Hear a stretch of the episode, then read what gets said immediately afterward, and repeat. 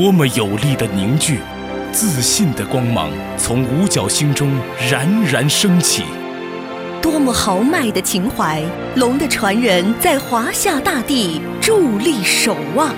多么鲜艳的红色，崭新的时代也需要这样的荣光。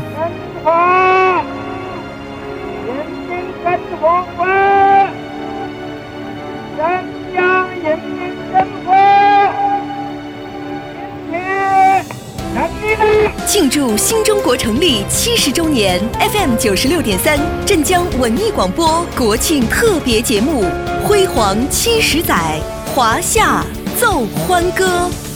大家好，我是亚楠。二零一九年恰逢新中国成立七十周年，全国上下掀起了一片红色旅游热潮。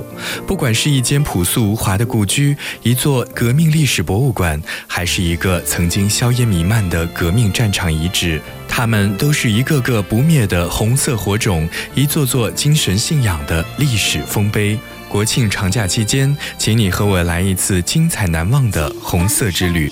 井冈山革命博物馆是我们新中国第一个地方性革命史类博物馆。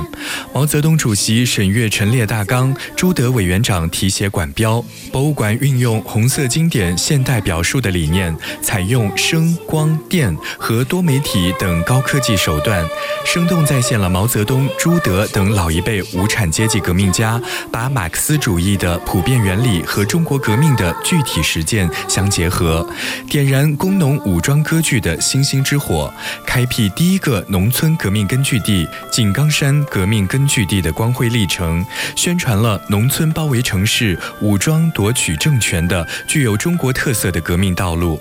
长假期间，不妨去井冈山，感受带有原创意义的民族精神——井冈山精神。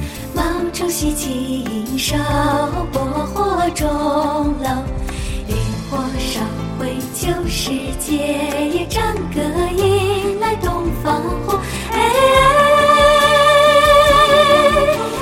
烈火烧毁旧世界，战歌迎。